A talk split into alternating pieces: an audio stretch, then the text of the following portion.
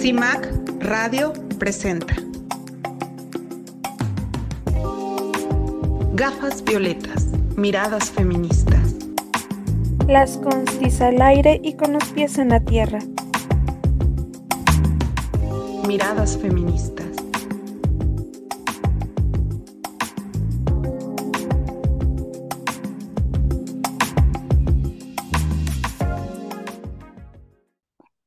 Tal? Bienvenidas a esta segunda emisión de Gafas Violetas. Son las miradas feministas de las constituyentes. Nos da mucho gusto que nos acompañen y estén el día de hoy aquí con nosotras para discutir los temas que nos interesan a las mujeres, a las mujeres feministas y a las mujeres en general. me acompañan este día mis compañeras Ivonne de la Cruz y, y Joana de la Cruz. Buenos días, ¿cómo están? Ivonne. Hola, Vero.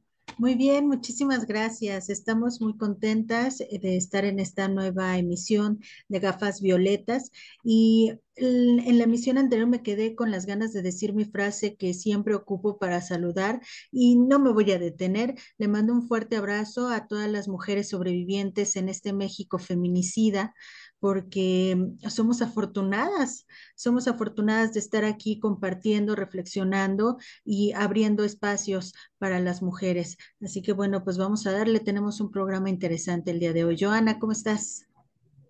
Así es, pues muy bien, muchas gracias. Eh, nuevamente aquí acompañándolas, como siempre un placer estar con ustedes. Eh, pues hablando, compartiendo, como les dice Vero, de temas que son importantísimos eh, para las mujeres. Entonces, la verdad es que estoy muy emocionada y muy contenta de estar aquí con ustedes. Muchas gracias. Y queremos invitar también a quienes nos escuchan, si tienen comentarios, escríbanos a través de radiovioleta.org y pueden estar eh, en contacto con nosotras o escúchenos a través del 106.1 de FM de la Ciudad de México. Nos va a dar mucho gusto recibir sus comentarios, eh, sus, ideas, lo que ustedes, sus preguntas, porque seguramente algunos temas les harán falta discutirlos o quieren escucharlos o no sé, alguna inquietud tengan en torno a algunos temas que, que las mujeres eh, atraviesan nuestra vida cotidiana. Entonces, bueno, dejo la palabra a mi compañera Ivonne para que nos introduzca al tema de hoy. Muchas gracias. Sí, hoy vamos a hablar de la sororidad. ¿Qué es la sororidad? Tenemos una definición que realizó hace unos días el presidente de nuestro país, Andrés Manuel López Obrador, en una de sus conferencias matutinas. Es importante resaltar que estas conferencias son vistas por una gran cantidad de mexicanas y mexicanos y que cualquier eh, error, cualquier acierto se va a multiplicar en una cantidad impresionante debido a la gran cantidad de personas que tienen acceso a ello. Pero pues vamos a escuchar, vamos a escuchar sus palabras. Está muy de moda la sonoridad. ¿Ah? Soloridad. Sonoridad. Sororidad. Soro. Sororidad. Sororidad. Imagínense, yo no lo no alcanzo a decirlo, sororidad, la resiliencia.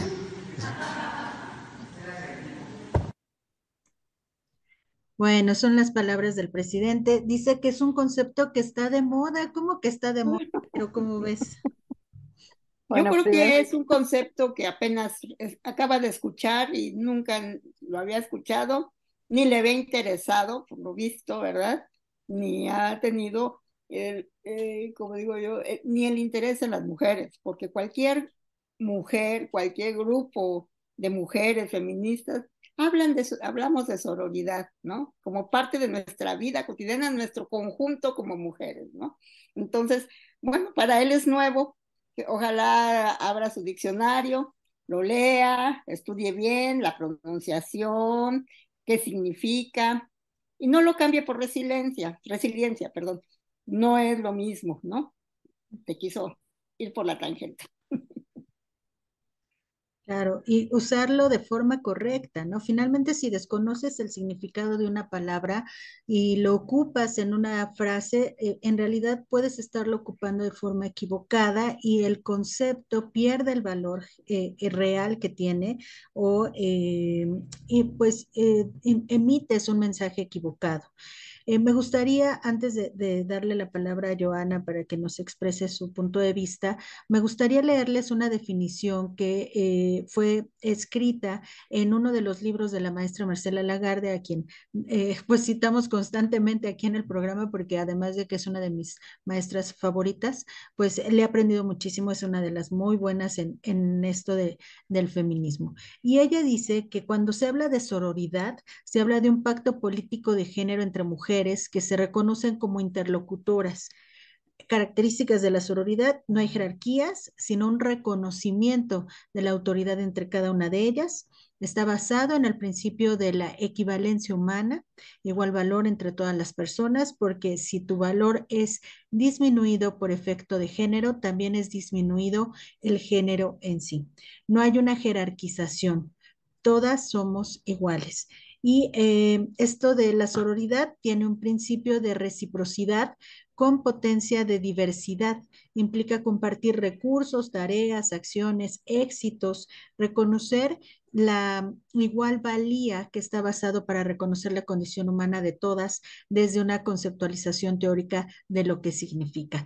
Eh, la raíz de la palabra sí viene de sor y por eso se aplica a las mujeres porque este sor eh, viene, eh, significa hermana y va enfocada precisamente desde una perspectiva feminista en una palabra que se usa para esta igualdad y reconocimiento eh, entre mujeres.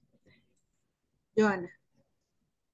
Claro que sí. La verdad es que eh, se puede entender de cierta manera esta, pues esta situación que sucedió con, con el presidente Andrés Manuel López Obrador. ¿Por qué? Porque tenemos una educación machista completamente, ¿no? Es evidente que es más seguro para él que, haya escuchado mejor frases como entre mujeres podremos despedazarnos, pero jamás nos haremos daño, ¿no? O el hecho de que siempre estamos criticándonos entre nosotras, ¿no? Eh, evidentemente no va a saber qué significa eh, la, la sororidad. ¿Por qué? Porque viene arraigado de una, de una educación machista, de toda esta sociedad en la que, en la que siempre nos ponen a pelear, en la que siempre nos, nos están ahí, eh, pues diciendo que no podemos, que no podemos hacer nada juntas sin que estemos peleándonos, sin que nos estemos metiendo el pie, sin que nos estemos criticando, cuando no es así, ¿no? Y lo hemos hecho evidente en muchas ocasiones.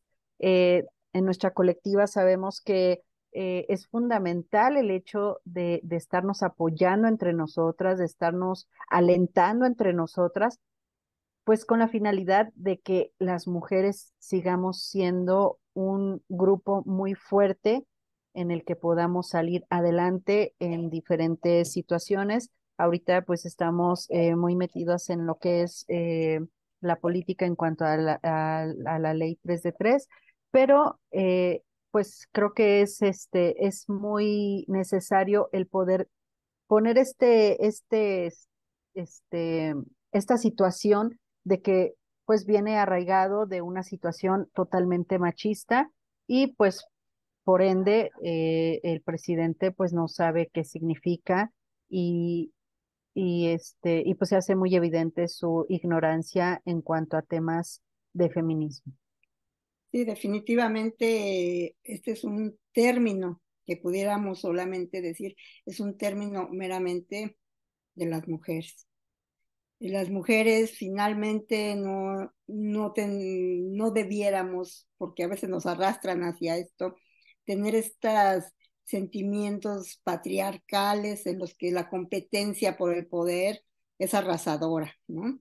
Cuando que las mujeres realmente hemos logrado y, a través de la historia se ve en los grupos que siempre las mujeres se ayudaban, se ayudaban con la crianza de los niños, ¿no? Hoy en día, pues, se ha traducido en los cuidados, ¿no? Que también, pues, recaen sobre las mujeres y que muchas veces requerimos de mujeres a nuestro lado para, para que nuestras tareas, este, ya sean dentro de la casa o laborales, todo, se puedan realizar porque pues sí nos entendemos entre nosotras, sí nos apoyamos y como tú dices, por eso somos capaces de formar estas colectivas donde queremos, vamos hacia un mismo lado, no estamos en una lucha por tener un puesto o por tener el poder ante un grupo, ¿no? Las mujeres reaccionamos distinto y por eso es un es una situación, la sororidad es un término, es una acción que va, que es meramente femenina, ¿no? Entonces, por eso, y, ahí se ve el desconocimiento realmente de, como tú dices, no solamente del feminismo, sino de la esencia de las mujeres. Que las mujeres están normalmente, pues, como se dice coloquialmente, nos echamos la mano entre nosotras, ¿no? Aunque sí, los hombres tratan de hacer mofa, de que, como tú dices, ¿no? Entre mujeres nos despedazamos, nos criticamos. Bueno, es este, pues es una manera de, de querer ponernos el pie encima y demostrar que las mujeres no somos capaces de realmente generar esta fuerza conjunta para resolver, para llegar a, al éxito en algún proyecto, todo esto, somos capaces de hacerlo juntas. Y los hombres a veces es muy difícil, ¿no? Ellos siempre van por la supremacía ya de uno de ellos. Sabes, también que creo que es importante comentar eh, con ustedes y con el auditorio, que el, el, hecho de que nos digamos sororas no significa que tengamos que ser sororas con todo el mundo o con todas las mujeres. Si una mujer nos está haciendo daño, pues obviamente no vamos a querer estar ahí compartiendo y haciendo. O sea, también es importante decir que tenemos que reconocer que hay mujeres que son, eh, que están metidas precisamente dentro de este sistema patriarcal y siguen sin entender que la unión entre nosotras es el mejor camino para salir adelante y vivir vidas plenas, libres de violencia. Y eh, que estas mujeres existen, que tienen pensamientos diferentes y que pueden llegar a herirnos y lastimarnos y que no, no tenemos que estar ahí para nada, eh, por, por, un sentido de obligación, por, por una cuestión de, ah, pues como somos feministas y somos sororas, tenemos que quedarnos ahí. No, eso es importante también eh, comentarlo porque es una de las críticas que se le hace al, a los movimientos de mujeres y propiamente a los movimientos feministas, ¿no? Que si se, se justifica esta onda de eh, tenemos que estar aun cuando estamos sintiendo que nos están lastimando. Yo creo que definitivamente no. O sea, precisamente una de la, lo que buscamos las mujeres es la libertad, la libertad de decidir y la libertad de dónde quiero estar y en qué posición quiero estar, ¿no? Finalmente, este, pues es algo que aspiramos todas, ¿no? Este, ser libres en nuestro pensamiento, en nuestra forma de ser, para poder decidir dónde, dónde estar y como Ahorita que comentabas eso, me recordaba cuando muchas veces también se dice, ¿no? Comúnmente, el peor jefe de una mujer es otra mujer, ¿no? Porque precisamente adquieren estas actitudes por el sistema, porque las absorbe el sistema, por las reglas de las empresas o de las instituciones, de las organizaciones, pues se absorben dentro de este sistema, ¿no? Y entonces, pues toman el papel de quien te quiere oprimir o quien quiere no sé, o sea, el poder a veces no te hace razonar bien, ¿no? O sea, pierdes toda esta sensibilidad hacia el otro, ¿no? Entonces, yo creo que, este, sí, como tú dices, donde no, donde no, no estoy a gusto, donde no puedo ser yo misma y sentirme bien, pues me voy de ahí, ¿no? O me salgo de, esa, de ese tipo de relación, ¿no? Así es, así es, chicas. Pues eh, vamos a ir a un corte comercial. Les recordamos que tenemos nuestra frase para que nos envíen sus, eh, sus análisis, lo que piensan. El día de hoy estamos hablando sobre el trabajo doméstico, dice Silvia Federici en su libro Revolución en Punto Cero, Trabajo Doméstico, Reproducción y Luchas Feministas. no solo se le ha impuesto a las mujeres, sino que ha sido transformado en un atributo natural de nuestra psique y personalidad femenina, una necesidad interna, una aspiración proveniente supuestamente de las profundidades de nuestro carácter de mujeres. Envíenos sus comentarios a través de violetaradio.org y continúen escuchándonos a través de Violeta Radio 106.1 FM. En CIMAC Radio queremos escucharte. Comunícate con nosotras al 55 60 60 55 71 55 60 60 55 71 y déjanos conocer tus opiniones sobre nuestra programación. CIMAC Radio, periodismo con perspectiva de género.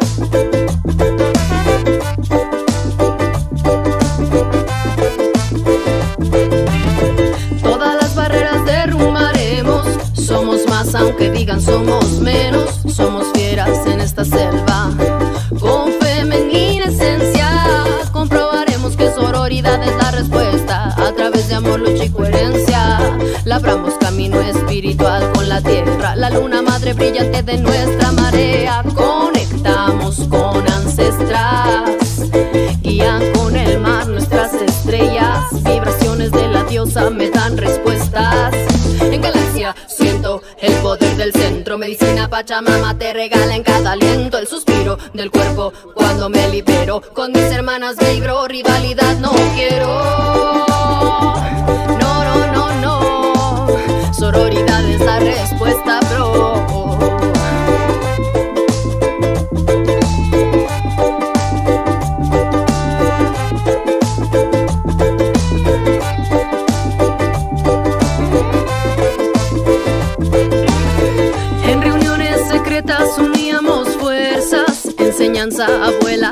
sus nietas. Trabajamos por el bien. La magia está en este tren, donde no solo es ella y él, sin género también. Formamos economías alternativas, modo de producción que a lo normado arrima. Si tejo redes, somos más fuertes. El colectivo crece, empoderamiento nace. En galaxia siento del centro. Medicina Pachamama te regala en cada aliento el suspiro del cuerpo cuando me libero. Con mis hermanas vibro, rivalidad no quiero.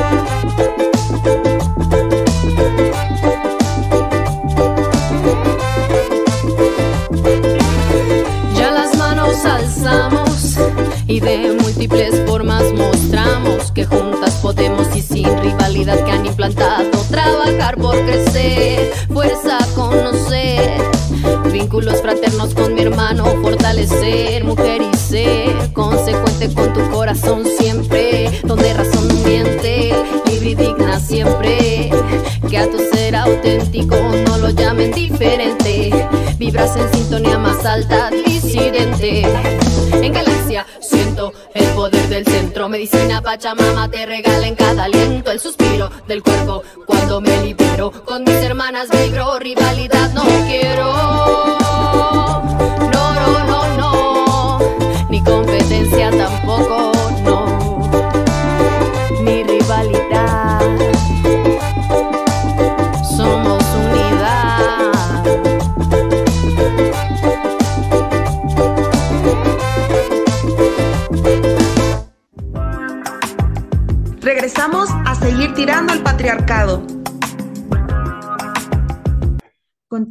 Continuamos, en esta tarde platicando entre las constituyentes feministas MX y hoy tenemos una invitada muy interesante con la cual vamos a discutir temas pues eh, que se tienen que poner sobre la mesa. Me da muchísimo gusto darle la bienvenida a Fania Delgado Coronado. Ella es música, toca el saxofón y además es psicóloga feminista. ¿Cómo estás, Fania? Muy buenos días.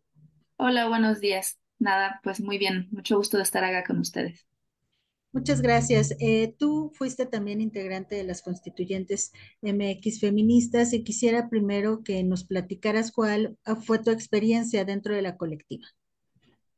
Bueno, para mí fue sumamente interesante. Fue la primer colectiva feminista que yo conocí y de la cual formé parte. Bueno, más bien esto, de la cual formé parte. Y este mm, fue muy interesante mm, ver de, conocer desde dentro la organización de cada una de las actividades, eh, también con estar desde dentro en la formación, por ejemplo, de la escuela de verano que suele hacer la, colectiva. Eh, me tocó tanto estar como, como decirlo, como alumna, como, como ponente, como organizadora, entonces eh, fueron muchísimos aprendizajes. Yo admiro un montón a las constis. Yo no estuve desde el inicio, eh, estuve un poco después de que fue como el, la conformación de la colectiva y la participación justo en la constitución ¿no? de la Ciudad de México. Eh, pero nada, yo aprendí un montón y, y mucho de lo que sé del feminismo se lo debo a las constis. Muchas gracias hablar sobre feminismo y música nos lleva sin duda a cuestionar la música que como de alguna forma escuchamos cotidianamente, que son estas canciones que nos hablan de amor y desamor, pero las mujeres somos las malas, y de repente empezamos a ver ya algunos intentos de eh, pues hacer un tipo de música diferente y tenemos ahí, no sé, a eh, algunas representantes mexicanas que empiezan a decir, no me digas feminazi, por ejemplo, y, a otras que están diciendo, yo soy eh, una mujer que he sido víctima, pero te cuento mi historia para que tú, puedas encontrar un camino diferente. ¿Cómo, ¿Cómo ves este cambio en la música y si es como el camino hacia donde nos dirigimos? Eh, ¿Cómo ha sido ser mujer feminista eh, dentro de la música patriarcal a la que estamos de alguna forma acostumbradas? Bueno, sin duda es un desafío de entrada porque es un ámbito donde todavía la mayoría son hombres. Eh, ya las mujeres cada vez estamos posicionándonos más.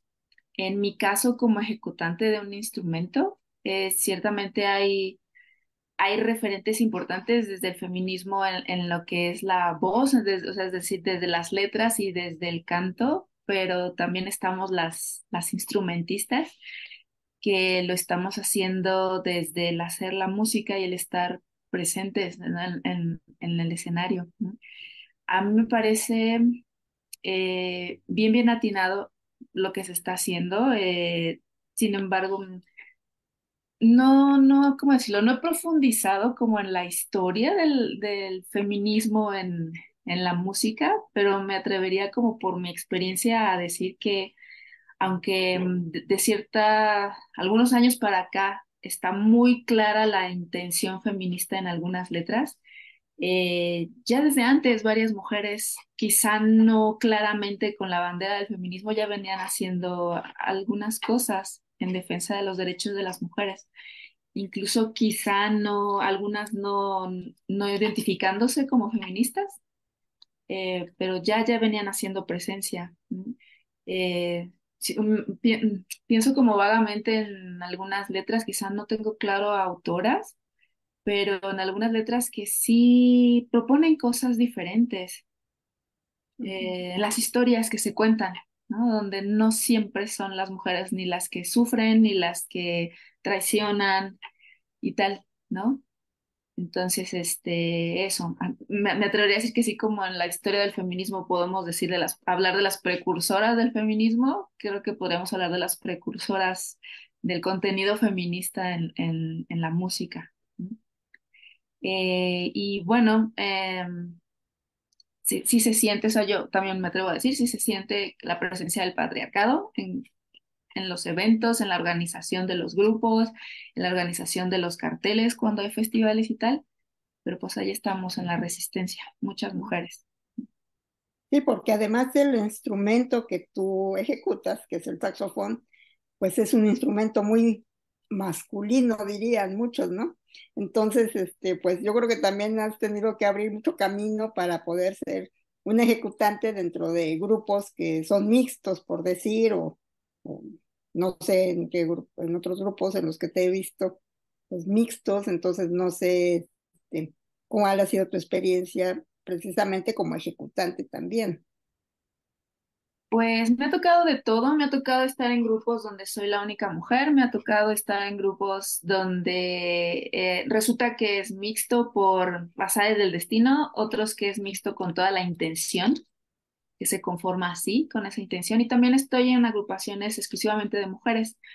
Entonces, pues eh, se siente la diferencia en cada, cada uno de ellos. Con esto que mencionas de, del instrumento del saxofón como masculino, Em, a mí me tocó esta idea, ¿no? De que justo que es como un terreno de lo masculino desde mi formación, o sea, como estudiante, desde cosas como, em, hay algunos instrumentos donde se, se tiene más este mito de que es un instrumento masculino, como por ejemplo las trompetas, eh, pero aún como estudiante de saxofón, donde hay ya cada vez bastante más mujeres que en otros instrumentos como las, como las trompetas, por ejemplo. Eh, sí me tocó en mi formación comentarios del tipo, ¿qué tal que no vas a tener la potencia que tiene un hombre? ¿Qué tal que no vas a tener como la destreza que tiene un hombre? O, o ya posicionarte en grupos con la facilidad que lo hace un hombre. Y bueno, y afortunadamente en todos, todos los instrumentos yo creería que habrá alguna mujer, por lo menos en algún lugar del mundo, ¿no? Que está, que está buscando también ejecutarlo. Y rompiendo estos mitos, porque en realidad son cuestiones más de, más de técnica y de desarrollar la habilidad que de una cuestión meramente biológica y basada en el sexo.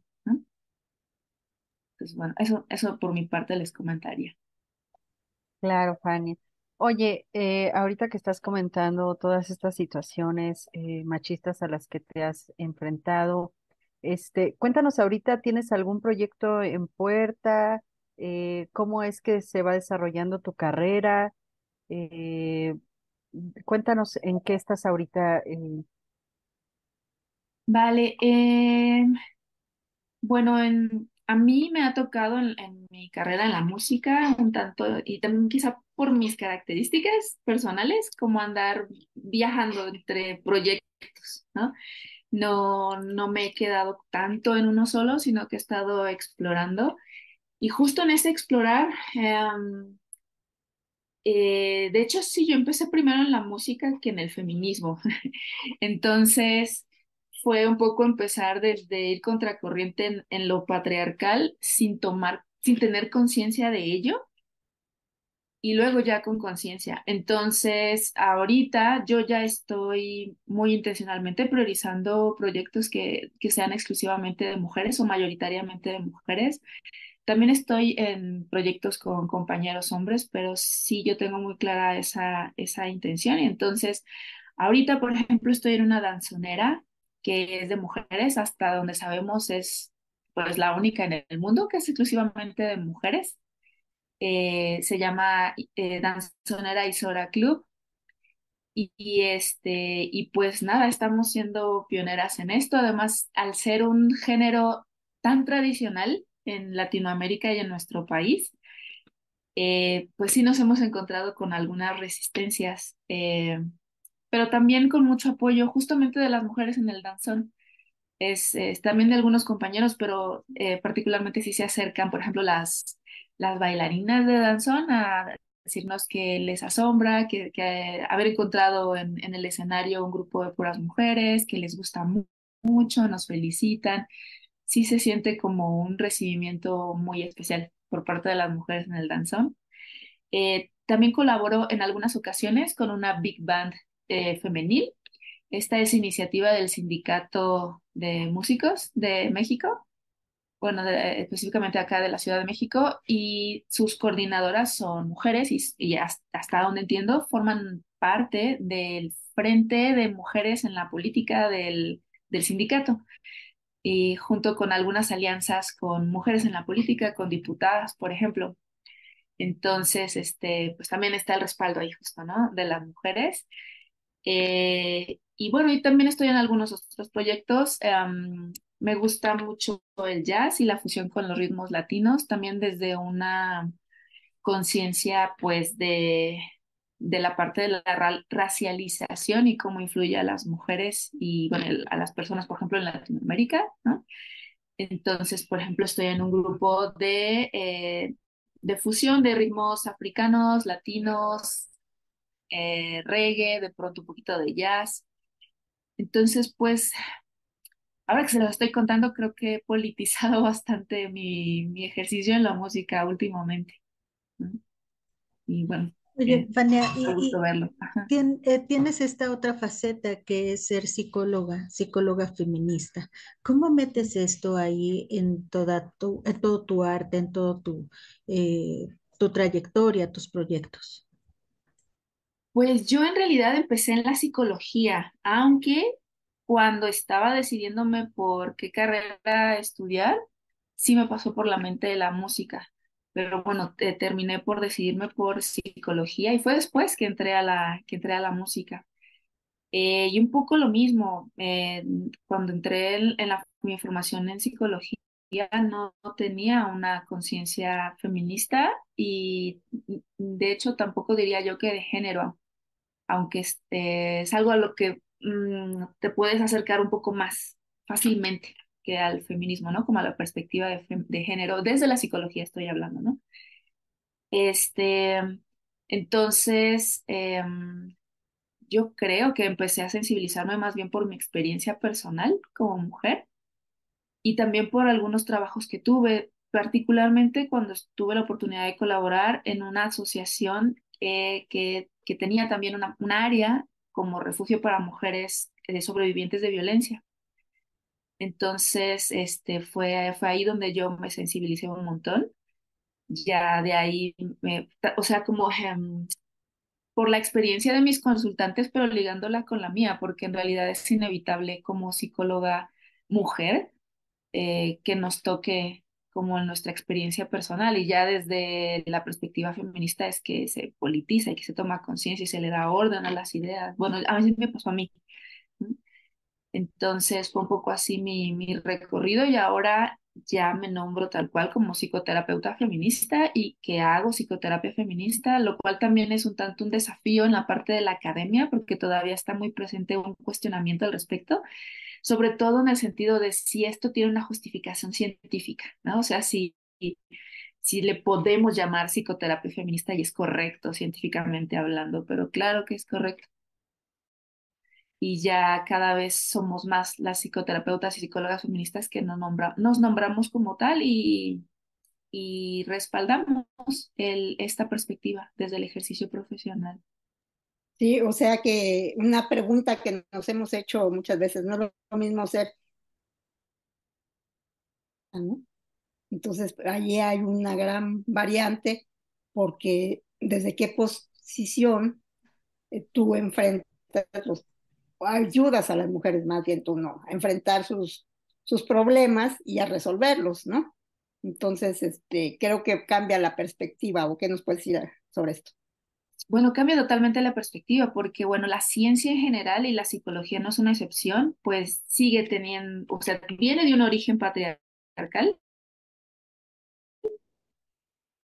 y capital. terapia también se da, entonces, algo que podría marcar claramente la diferencia es que de pronto desde la psicología y la psicoterapia,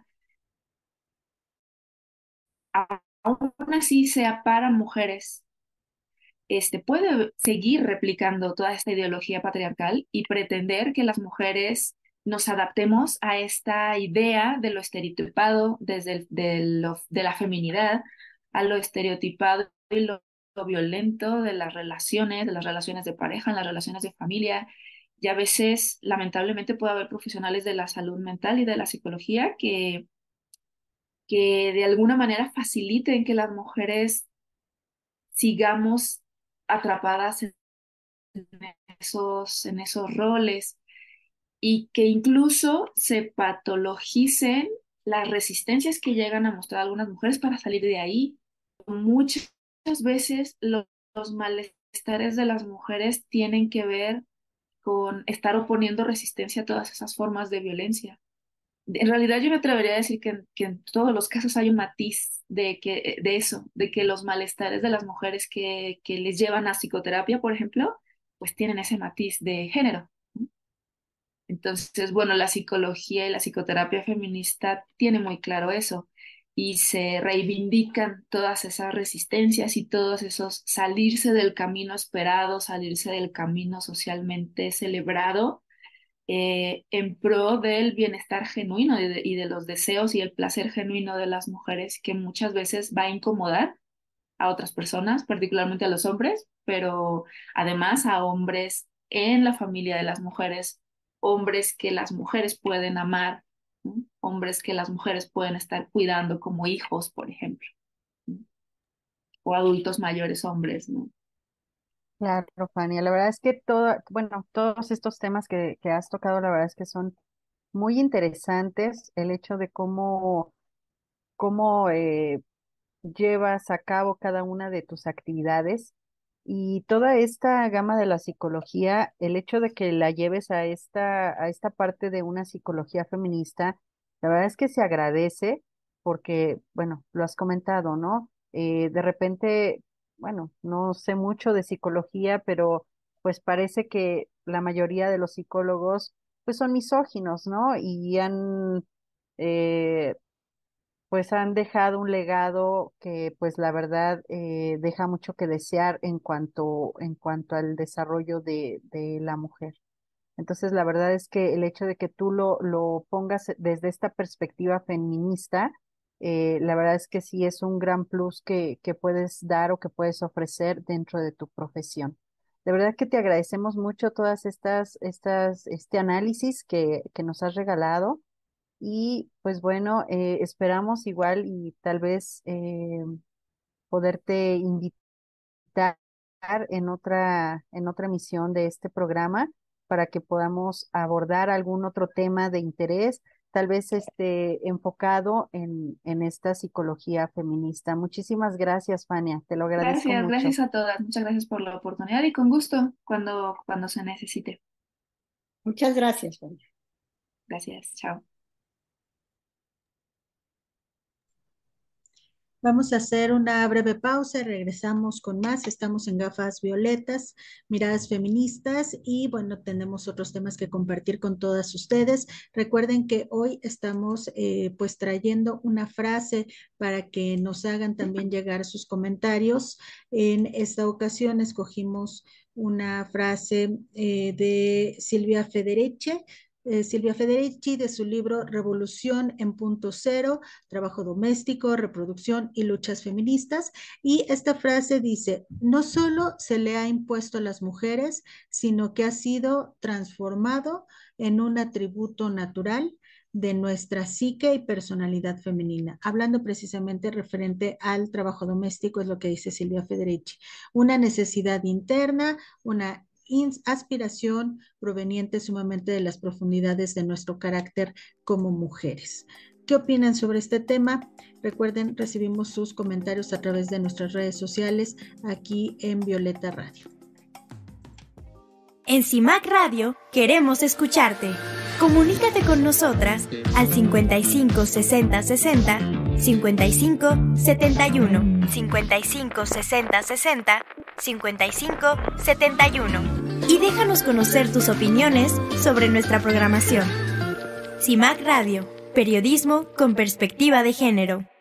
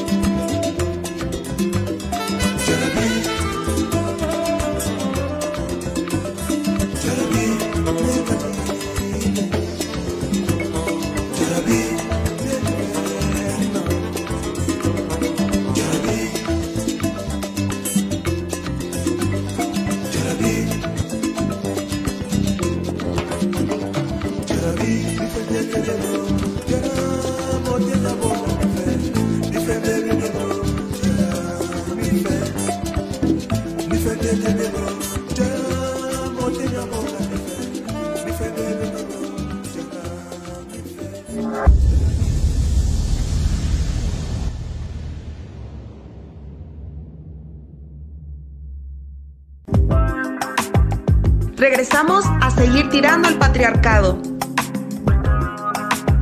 les recuerdo nuestra frase del día de hoy para que analicen y nos manden sus preguntas, sus, sus ideas que les causa esta, esta, esta frase. El día de hoy estamos hablando sobre el trabajo doméstico. Dice Silvia Federici en su libro Revolución en punto cero, trabajo doméstico, reproducción y luchas feministas. No solo se le ha impuesto a las mujeres, sino que ha sido transformado en un atributo natural de nuestra psique y personalidad femenina, una necesidad interna, una aspiración proveniente supuestamente de las profundidades de nuestro carácter de mujeres. Esperamos sus análisis, sus respuestas, lo que les hace pensar esta, esta frase a través de violetaradio.org. Eh, vamos con nuestra editorial. Adelante. ¿Se han cuestionado ustedes si la participación política de las mujeres es una realidad o qué significa la participación política de las mujeres? La participación política de las mujeres es el único camino para lograr la igualdad y evitar la discriminación. Sin embargo, hay quienes la reducen a dos aspectos, poder votar en las elecciones y poder ser candidatas a un puesto de elección. Pero no es así. Esta actividad más allá va más allá de estos dos momentos en la vida de un país o de una región. Es un continuo, es una cotidianidad que cada una desempeña en sus espacios vitales, laborales, culturales, sociales. Se refiere a un activismo permanente y continuo en la búsqueda del verdadero respeto a sus derechos humanos y de su autonomía en la toma de decisiones públicas que redundan en lo privado. Si bien antaño hubo mujeres que destacaron por su lucha para posicionar a las mujeres como sujetas de derechos plenos y se enfrentaron a la sociedad de su tiempo con gran determinación y valentía, Hoy en día, la organización de las mujeres en grupos con diversos objetivos por cumplir está logrando cambios fundamentales en la organización social, cambios que están siempre poniendo al frente los derechos humanos de las mujeres. Los pasos que se han dado en materia de derechos para las mujeres han tenido que hacer frente a una serie de violencias cuya razón es meramente el género. Violencias de tipo político, legal, laboral y hasta en lo individual. Se convierten en violencias físicas y psicológicas. La voz de las mujeres, a pesar de ser una mayoría en cuanto a número, ha tenido que superar las barreras que le impone una sociedad patriarcal y machista. Sin embargo, las mujeres no nos dejamos vencer, no desistimos ante amenazas, burlas o exclusiones. Hablar de organización, de trabajo conjunto y de persistencia en la participación política de las mujeres es hablar de conquistas para que la existencia humana tenga un sentido más igualitario. Hablar de grupos de mujeres, de mujeres organizadas y unidas, es hablar de tener una nueva visión de futuro, de una nueva forma de vida y convivencia, no solamente en lo local, sino a nivel universal. Desde nuestra organización, las constituyentes MX feministas, podemos decir que sí es posible reivindicar el papel que las mujeres tenemos en la sociedad, que sí es posible lograr los cambios fundamentales que nos permitan a nosotras y a todas vivir con mayor libertad y plenitud. Gracias.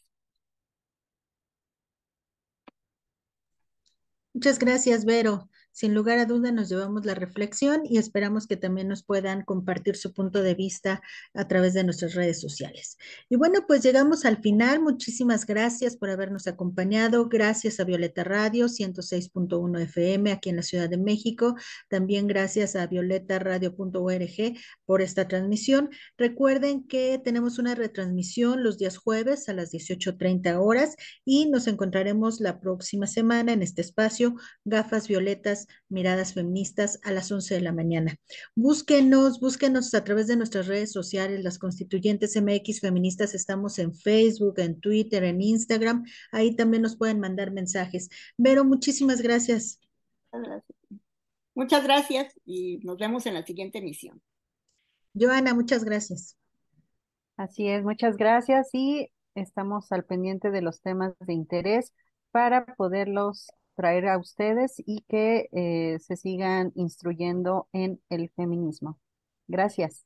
Gracias y pues a seguir, a seguir tirando el patriarcado.